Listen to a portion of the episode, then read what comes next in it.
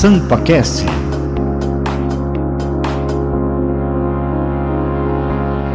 Bacharel em Direito, engenheiro civil, mestre em Ciências Policiais de Segurança e Ordem Pública e major da Polícia Militar e do Corpo de Bombeiros do Estado de São Paulo há 28 anos. Ufa, é um longo currículo, hein?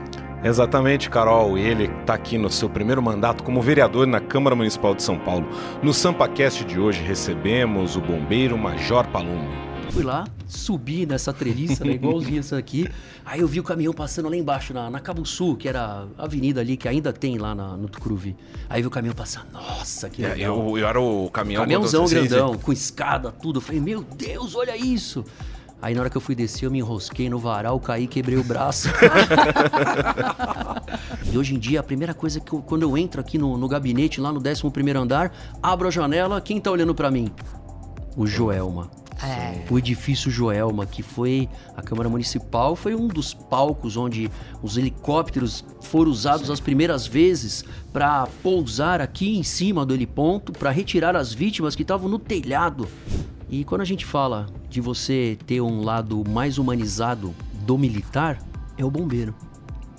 O bombeiro é um lado humanizado, que a gente não passa um dia sem atender a uma pessoa, a uma ocorrência, a uma vítima, a um tipo de incêndio, um resgate, um salvamento.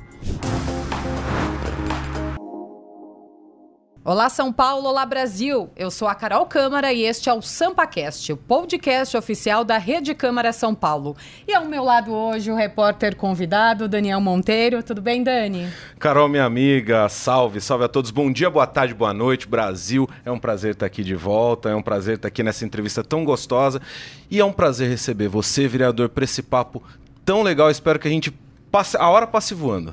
Ah, com certeza, para mim é um prazer como ah, estando aqui na- nesse estúdio que eu vim aqui como bombeiro. Falei para vocês agora há pouco, é sempre legal a gente falar um pouquinho sobre as ações, as dificuldades, as coisas boas que a gente faz aqui na cidade, porque nossa cidade é um país Sim. e precisa de toda a seriedade possível, principalmente aqui no coração pulsante que é a Câmara Municipal. Vamos falar de muita coisa sobre o Corpo de Bombeiros, sobre a Câmara, mas vamos começar o programa, né, Dani? Fazendo jus ao nome.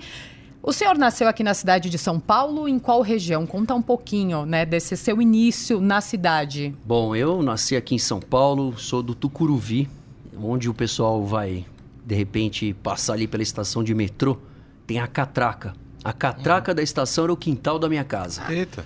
E ali aconteceu depois, por causa da, da- do metrô, da, da evolução da cidade, a nossa casa foi desapropriada, mas eu sempre morei na cidade de São Paulo. Então eu saí, menino de lá, 13, 14 anos, e sempre eu tenho, continuo morando na Zona Norte, mas a gente tem uma atuação na cidade inteira porque por causa dos bombeiros.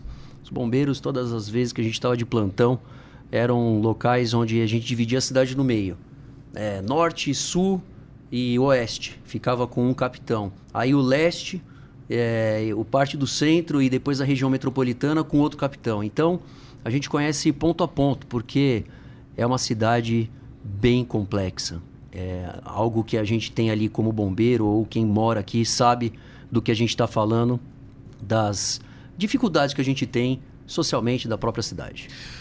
Vereador, é, dá pra ver no teu olhar quando fala do bombeiro que, que, que brilha bastante, não só pelo histórico, mas o senhor realmente ama o que faz. Isso vem da infância? É, foi, foi lá o, o- pequeno Marcos Palumbo que brilhava o olho pra essa profissão? Pô, eu vou contar. Aqui a gente tem um cenário legal, né? E ele lembra do, do varal que eu tinha na casa da minha mãe. Era umas treliças só que de madeira. E ali eu tava lá, minha mãe e tal, com a gente, né? Eu tenho dois irmãos, é tudo pequeno. A mãe vai tirar o olho, um, um segundo de três moleques vão fazer besteira. Aí eu escutei ao som, o fundo, o barulho da, da sirene. Que é, um, é uma sirene exclusiva dos bombeiros. Sim, sim. Até no código de trânsito, tá lá escrito, né? O FADó. É, só o bombeiro pode usar essa sirene, beleza. Ah, O bombeiro, o bombeiro, o bombeiro, o bombeiro. Aí eu fui lá, subi nessa treliça, né? igualzinho essa aqui. Aí eu vi o caminhão passando lá embaixo, na, na Cabo Sul, que era a avenida ali, que ainda tem lá na- no Tucuruvi. Aí eu vi o caminhão passando, nossa, que É, legal. Eu, eu era o caminhão. Caminhãozão Sim, sim. grandão, com escada, tudo. Eu falei, meu Deus, olha isso. Aí na hora que eu fui descer, eu me enrosquei no varal, caí, quebrei o braço. então esse foi meu primeiro contato com o bombeiro, né? Então, lógico, eu tenho um caminhãozinho de bombeiro, né? Sim. Que era um caminhãozinho da Estrela, que ele girava e fazia barulho, subia escada. E também tinha um Panzer, né? Então foram os dois brinquedos que eu tenho guardados até hoje. e, de, e, depois da, dessa sua essa primeira, primeira vez que você avistou os bombeiros, né? Que eu lembro, assim. Que você né? lembra. Como que, como que isso foi foi surgindo a sua vontade realmente de tipo de entrar para a corporação? Bom, é, eu ali eu tenho três gerações da polícia militar na minha família. Meu uhum. avô, meu, meu pai e eu depois. Você vai entrar, avô, né? Começou, comecei a ver, escutava as histórias do avô, do tio avô que ele tinha ali algumas ações por causa da cavalaria. Então eu queria entrar na polícia militar para ir para a cavalaria da polícia. Sempre achei legal. Só que algo começou a trazer para mim, nossa, para o bombeiro, bombeiro, bombeiro, caminhão, salvamento, as unidades de resgate. Aí no primeiro ano da academia, quando eu entrei, a gente foi num grupo que a gente foi fazer um trabalho sobre o resgate. Uhum. Como criou o resgate na cidade de São Paulo? Olha, na hora que eu descobri Olha, uns bombeiros pediram férias, foram para os Estados Unidos, ficaram lá dois, três meses acompanhando numa cidade o sistema de atendimento de emergências e vieram para cá, começaram a treinar todo mundo e criaram um corpo de bombeiros, o resgate do corpo de bombeiros em 1990. Uhum. Falei, meu, tá brincando. Eles desse jeito decidiram, eles foram com apoio, sem apoio, porque se tem apoio vai, se não tem apoio vai também. Falei assim, puxa, eu achei interessante, né? Achei bem legal, porque foi criado um serviço que a gente não tinha. Imagina, batia um carro, é, batia lá um carro, os carros mais antigos, com aquela Sim. lataria que racha todos, racham todos os carros no meio hoje, né? Porque tão duro que era. Então, batia um carro, pega na perna, pega no braço, um, dois, três, joga no outro carro e leva para o pronto-socorro. Opa, peraí. Acho que a gente vai precisar ter uma, uma ação especial. Então, eu comecei a, a verificar as ações do Corpo de Bombeiros. Sempre fi, lembrava né, da, dos vídeos. E hoje em dia, a primeira coisa que eu, quando eu entro aqui no, no gabinete, lá no 11 andar, abro a janela, quem está olhando para mim? O Joelma. É. O edifício Joelma, que foi a Câmara Municipal, foi um dos palcos onde os helicópteros foram usados Sim. as primeiras vezes para pousar aqui em cima do heliponto, para retirar as vítimas que estavam no telhado. De pensar de 189 pessoas perderam a vida aí na frente. Sim. Enfim, então eu comecei a me a interessar um pouco mais pelas ações do Corpo de Bombeiros e sempre ligados ali com a cidade de São Paulo, que eu amo demais. Uhum. Então, quando, quando moleque, estudei aqui no, no centro, no Colégio São Bento, vinha aqui para a Galeria do Rock, passava aqui pelos prédios, passava pelo prédio aqui do Paysandu, olhava tudo. Então, eu sempre tive muita ligação, não só aqui com a, com a região, porque a gente vinha moleque, pegava ônibus, pegava metrô. Sim. Nos bombeiros, andava de metrô, ando de ônibus, ia para cima, para baixo, com as viaturas, com nos atendimentos. Então, você acaba tendo aquele carinho. E aí, qual que é a ligação, né? Um meio urbano, porque o bombeiro, ele é uma profissão um pouco mais urbana. Sim. Dá para perceber barulho de sirene e os problemas sociais, os problemas é, de ordem pessoais das cidades, né? Propriamente dito. Então, eu me identifiquei muito. E quando a gente saiu da academia, eu prestei a prova, que é uma prova, é, uma pós-graduação Tá para você fazer um curso de um ano, depois de quatro anos de academia, mais um ano de especialização em bombeiros. E no último ano eu estava na praia de Pernambuco, com a minha namorada na época. Aí um cara se afogou. Aí olha para um lado, não tem ninguém, olha para o outro, não tem ninguém. Falei, escuta, sempre nadei bem e tal, treinava. Falei, ah, vou entrar para salvar. Então entrei, fiz um salvamento, falei assim, eu quero trabalhar no grupamento de bombeiros marítimo, que é o que faz do Paraná ao Rio de Janeiro, Sim. toda a orla do, do litoral de São Paulo, os salvamentos. E aí deu tudo certo, a gente fez isso. A história, né, a gente, eu consegui trabalhar lá no GBMar, também trabalhar aqui bastante no, no, no grupamento da represa de Guarapiranga, uhum. da Billings, e isso daí depois né, no, da carreira, mas sempre ligados ali nas ações onde a gente tinha maior capacidade de entender que naquela hora mais difícil Precisa ter algo a mais, um serviço mais importante. Porque se você não tiver ali, quem que vai? Exato. Quem vai ajudar? Sim. Né? Quem vai ajudar? Passei o ano novo uma vez, uma vítima tentando atentando com a sua, contra a sua própria vida aqui na ligação leste-oeste, bem na foto quando a gente tem aqui do, do, do, estúdio, tem um prédio quando você sai daqui em direção à Radial Leste uhum. de 30, 28 ou 30 andares. E eu passei lá na ponta do prédio, convencendo a mulher a sair dali. Então, quer dizer, a gente tem uma ligação direta com a cidade e essa ligação ela é muito forte, né?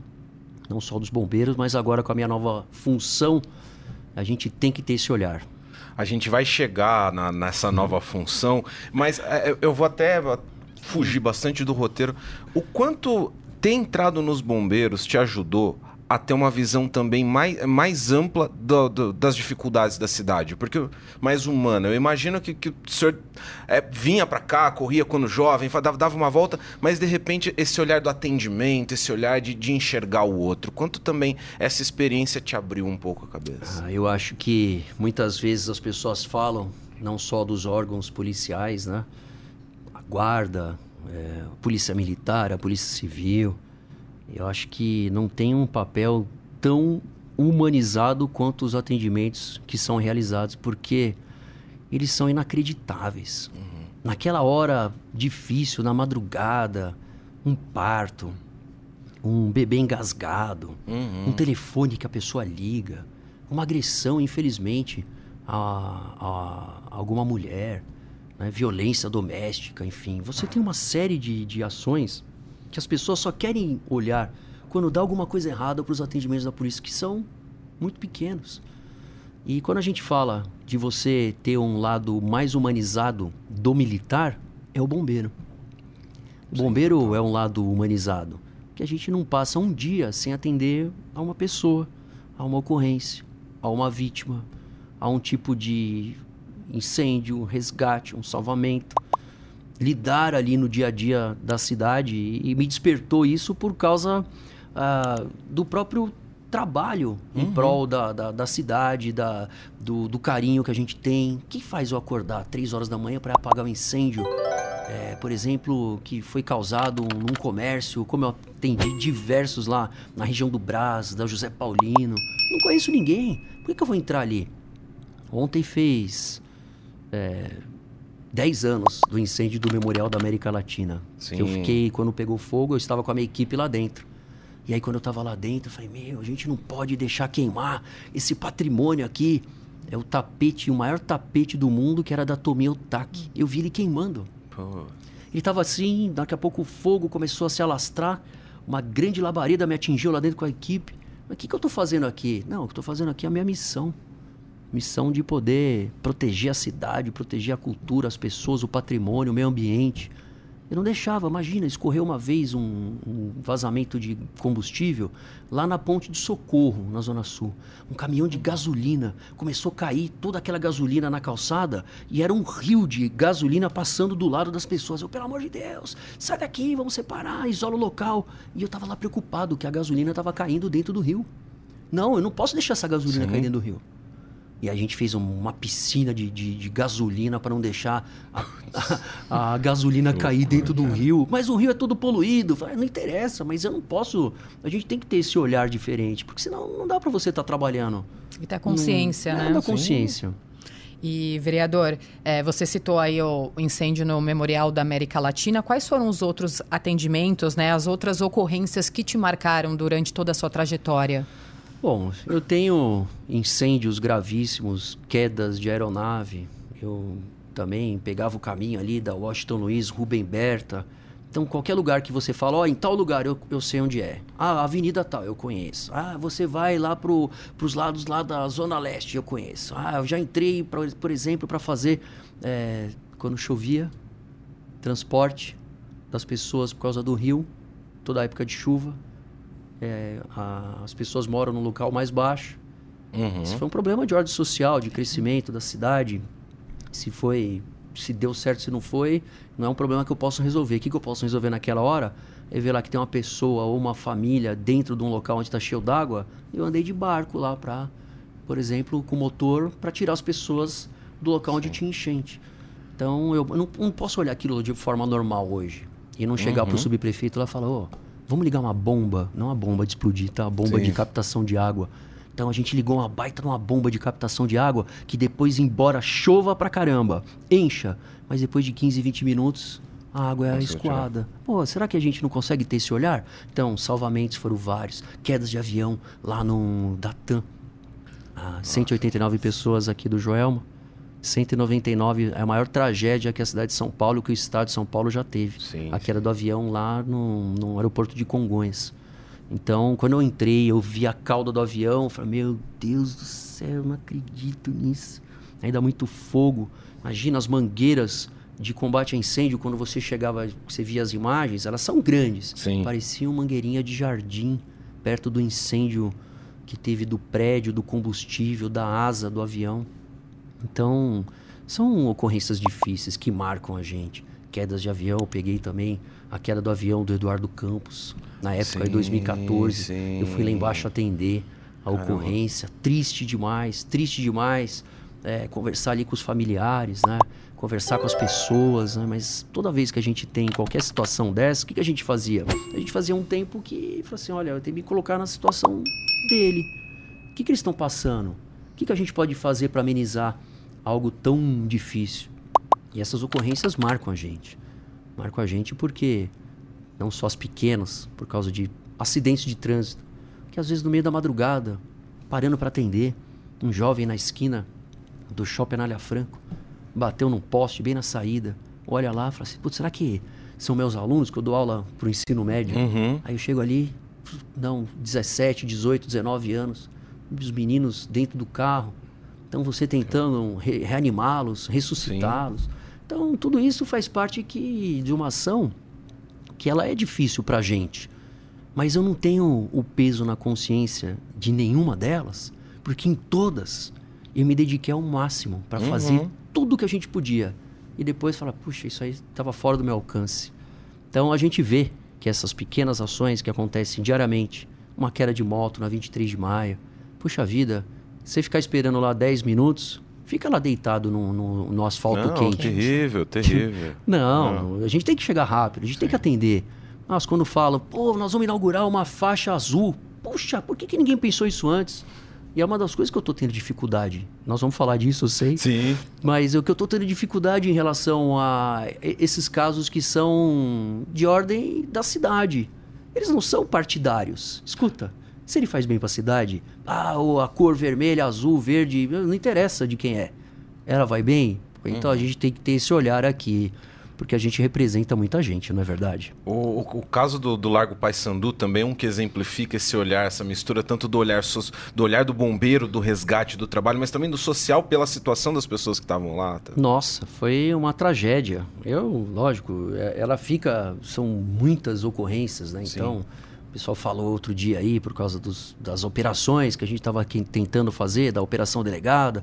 Ah, de corte de árvore. Mas bombeiro corta árvore. Ei, eu nas minhas operações, nos meus 28 anos de Corpo de Bombeiros, eu já tive ocorrências com árvores, acho que atendidas mais de 100 de locais que você chega, que você tem que fazer, usar experiência. Uhum.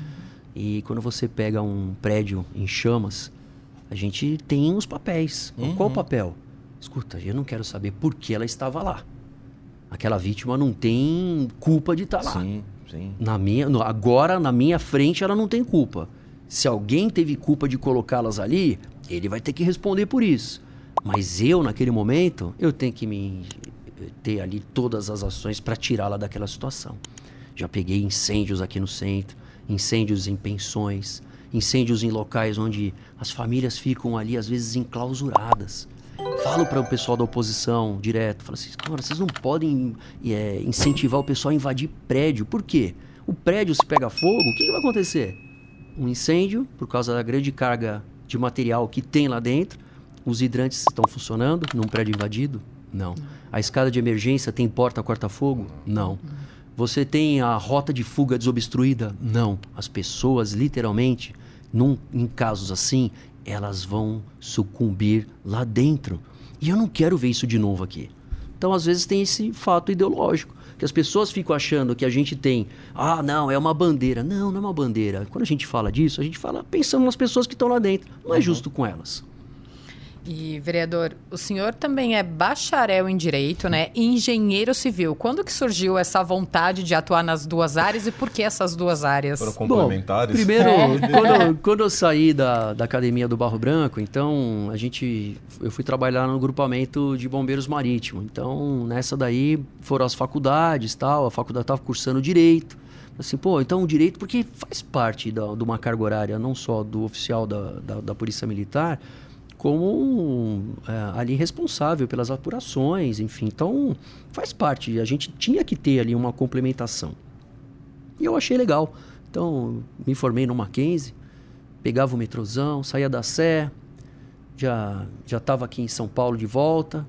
Né? Minha filha era pequena, então era metrô, ia, subia, descia. Então, foi muito legal ao ponto quando a gente teve a própria é, como eu me formei, falei assim, puxa, que legal, agora será que eu consigo ter uma outra oportunidade da minha, da minha carreira? Mas eu, mas eu gosto tanto dos bombeiros, eu, eu não, não consegui me desvencilhar na época. E aí os bombeiros estão ligados sempre nas operações. Então Sim. eu chego no local, tá pegando fogo no prédio.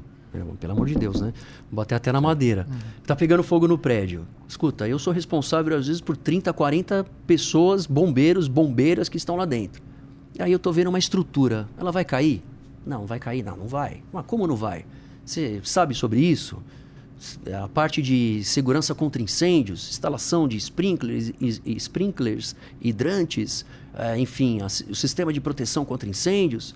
E então eu falei, opa, legal, então acho que a gente vai é, ter ali uma oportunidade de. Queria ser também engenheiro, quero estudar para entender melhor.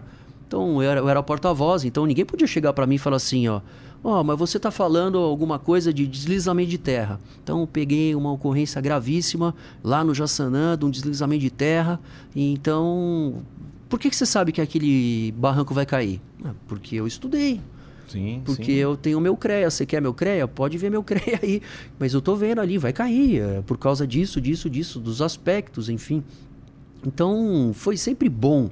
Eu nunca, eu nunca vou ter o, o ali a ficar preocupado de que eu tô muito mais velho e não vou aprender. Não, eu uhum. aprendo todo dia. Eu tive professores, mesmo como tenente, capitão, major, professores que eram soldados. E aí, ele sabe mais? Então eu sento lá, pois não, a humildade que você tem que ter. Se você sabe, isso vem, vem da nossa corporação, é normal você aprender. Então, com isso, não só como advogado, né, mas como direito, Sim. né, eu, eh, formado bacharel em direito, porque eu não, não tirei a OAB. Então agora até um motivo aí para eu, eu tirar a minha OAB. Agora eu posso, porque como bombeiro eu não podia, eu não podia tirar a OAB, eu ia ficar com ela para algum lugar. Mas, enfim, aí depois eu fiz também engenharia de segurança do trabalho, exatamente para a gente poder atuar bem. A cidade Sim. merece, então a gente tem que ter um olhar diferente. Então agora, fui esses dias aí com essas chuvas intensas que a Enel deu um baile aí na gente, né? Oh, Concessionária pisou na bola. E eu não sei por quê, porque os caras sempre chegaram junto, juntos nas ocorrências. Talvez pode ser o término do contrato deles, alguma coisa está acontecendo que a agência nacional tinha que apertar os caras. Quem está sendo omisso aí? Pensei até em ir no Ministério Público. Ah, vou lá no Ministério Público, vou pedir a prisão do diretor por omissão. Eita. Ah, não é? Sim. Escuta, sim, vem sim, cá. É, se tem alguém morrendo no hospital, o atendimento, tal, tal, por você não está fazendo, a obrigação de fazer é sua. Então, o Ministério Público, ação civil pública e pedir para que o cara seja preso. Já que você não é omissão, crime de omissão, tá lá no Código Penal. Bom, mas eles sempre chegaram juntos. Então, como é que a gente vai cortar uma árvore num local onde tem uma energia elétrica? Vocês já viram a descarga elétrica que você tem de um fio? Os três fios mais altos que a gente tem nos postes da cidade são 13 mil volts. Se acontece de você tomar um choque de 3 mil volts, não sobra nada. Sim. 8 mil volts são aquelas as fases intermediárias que já chegam para entrar dentro das casas. Então, não dá para a gente fazer nada disso. Uhum. Então, eu preciso entender que se eu chego perto de um fio desse, eu não preciso encostar. Eu tenho chamado um arco voltaico. É um arco onde você já tem a eletricidade, a energia. Quando você, antes de encostar, você já tem a energia te atingindo. Então, a gente tem que ter uma, um preparo para todos os lados. Sim. Uma ocorrência lá no M Boi Mirim. Cheguei, é, desabamento. Aí eu falei, meu, desabamento, mas ali? Bom, eu cheguei lá, uma mulher com os olhos desse tamanho. O que aconteceu? Ela só apontou para mim na hora que eu olhei para baixo. A casa inteira dela tinha tombado num terreno. E ela assim, o cachorro latindo, o filho do lado. Eu acabei de sair. Mas o que, que aconteceu? Aconteceu, tenente, eu era tenente na época. Eu escutei, meu filho escutou um, um barulhinho assim: tec, tec, tec, tec, tec. Filho, vai olhar lá embaixo que eu acho que deve ter alguém lá embaixo. Aí o filho desceu e o cachorro latindo. Uau, uau, uau, uau. Na hora que o, ela desceu, foi tentar abrir a porta, o filho, na hora que ele abriu a porta, ele empurrou a porta, a porta voltou em cima dele. E tec, tec, tec, tec. Aí a mãe desceu. Vamos sair todo mundo daqui. Vamos sair. É, deve estar tá acontecendo alguma coisa. Tem um ladrão aí dentro. Chama a polícia. Chamaram a polícia por causa de um ladrão, mas a casa caiu. Aí na hora que eu cheguei, eu entendi. Senhora, mas aconteceu. E ela me contou essa história. Sim. Aí, mas como que aconteceu essa queda? Então tinha um muro do lado de um terreno, tinham escavado, a fundação tinha sido atingida, a casa, o tec tec tec era o barulho da viga quebrando, Sim. a porta já estava torta. Quando o menino foi empurrar lá, teve um empurrão de volta, o cachorro mandou todo mundo sair, e todo mundo saiu. Na hora que ela pôs o pé fora de casa, toda a casa, casa veio para baixo. Nossa. Mas e como é que eu ia explicar isso para ela? Porque tem a parte também, a parte que é a parte é, da cidade, de você entender naquela hora difícil ou da Sim. sua profissão. Meu marido faleceu tem uma semana. Foi ah. o meu ah. marido que tirou a gente daqui. Eu falei, tá bom, eu concordo com a senhora. Sim, eu concordo. Sim, já Não é verdade? Exato. Sim. É, então você tem os dois lados, né? São difíceis, são complicados, mas o lado da engenharia sempre me trouxe muitas, muitas saídas. E o lado do direito também muitas saídas legais, justas, para que você possa, naquela hora, não ser injusto numa situação complicada. Então, eu tento fazer isso, inclusive, até aqui, nos plenários, para que a gente não tenha nenhuma, nenhum lado que fiquem, puxa vida, assina para mim aqui, assino, pessoal, ó, oh, pessoal, assino, pessoal. Ele, ele sabe disso, assino ah, os pedidos que eles fazem, porque eles representam parte da população. Não é justo comigo, então não vou deixar que ele possa homenagear as partes que os elegeram. Não, aqui, ó, é, são honrarias da, da, da própria Câmara. Não, assino, é você que está pedindo. Qual o problema? Né? Eu acho que tem que. O conceito de justiça é dar, aquilo, dar a cada um aquilo que lhe é direito. Né? Então, não posso eu ter essa ação, que acho que não seria um bombeiro, certo? Seria uma outra, uma outra profissão. E, e até, até por isso foi isso te motivou também a dar aula? Porque assim, a gente já falou bombeiro, porta-voz, engenheiro é, formado em direito, tá, em breve tirar o AB, mais é. um aqui, até para legislar. Mas isso também te motivou a dar aula? O que, que te levou também a, a devolver todo esse conhecimento para a sociedade? Ah, no, no corpo de bombeiros é normal quando a gente tem os cursos. Então as pessoas acabam sendo convidadas para que você tenha ali uma uma atividade que você desempenha, e lógico, você recebe por isso. Sim. Imagina, eu quando era tenente, é, um filho já pequeno, aí em casa, o que, que eu vou fazer? Eu, eu dava aula em condomínio. Qual o problema? Ué, num sábado eu pegava lá meu conhecimento, tinha uma portaria que autorizava, eu ia dar aula de, de brigada de incêndio nos condomínios. Sim. Olha, o que acontece? Então, quando tiver um incêndio, se preocupe em se posicionar aqui na escada de emergência. Saiba quando alguém tem um, algum problema de primeiro socorro, o que você deve fazer. É, aliás, hoje eu fiz um atendimento aqui em cima. Pedi apoio, né? Pedi apoio sim, também, sim, né? Sim. Tava junto com os bombeiros, mas é normal, pô. Qual o problema? Eu não posso me desvincular sim, de, claro. de nenhuma ação. Então, não por isso. É, acho que a gente tem que usar a nossa experiência para ajudar os outros. E aí, quando você tem a oportunidade de poder ensinar, eu acho que ela é muito. É, uma, é, é a atividade mais nobre que tem, de você poder ensinar, por exemplo, uma criança. Quer mudar a cidade? Quer mudar? Quer mudar nosso país? Começa na educação. Começa tirando a criança. O pessoal vem às vezes falar: não, porque eu não quero que tenha a escola em tempo integral. Os sindicatos não gostam porque eles não conseguem é, dar aula em duas, três escolas. Pô, então paga melhor para quem vai tomar conta de uma escola integral, porque que eu entendo, se a criança chega às 7 horas da manhã, a mãe deixa ela para trabalhar, a, a, criança na escola, e depois 5 horas da tarde ela pega a criança para que ela possa ir para casa, que ela já tomou lanche, já almoçou, já tomou outro lanche e vai para casa, ora, vai comer e vai dormir, porque ela já ficou em, na escola, computador, teve interação com os alunos. Então, há necessidade de você melhorar isso. Então, quando você tem um ensino, é, tinha uma matéria do nono ano chamada empreendedorismo. Mas como que a diretora foi colocar a matéria de empreendedorismo e também a matéria de primeiros socorros? Então teve que ser justificado, foi lá fazer um processo, autorizaram e a gente tem bons frutos. Por exemplo, uma matéria de primeiros socorros. Tive um aluno que salvou a mãe.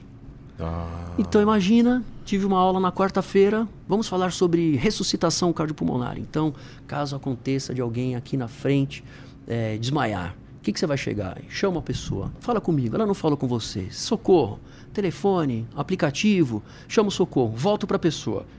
Olho para ela, ela não tem expansão do tórax, não mexe o braço, não mexe a perna, não emite nenhum som. Escuta, ou você faz alguma coisa, ou essa pessoa vai continuar naquele quadro evoluindo para o óbito. Sim. Então você se ajoelha do lado dela, sua mão forte no centro do peito, estica com a outra mão, começa a fazer manobras de massagem cardíaca. Pois bem, Ensinei isso pra molecada na quarta-feira. Quais os sintomas? Um sintoma de dor forte no peito, que às vezes deixa você muito é, cansado, você não consegue ficar de pé, vontade de vomitar.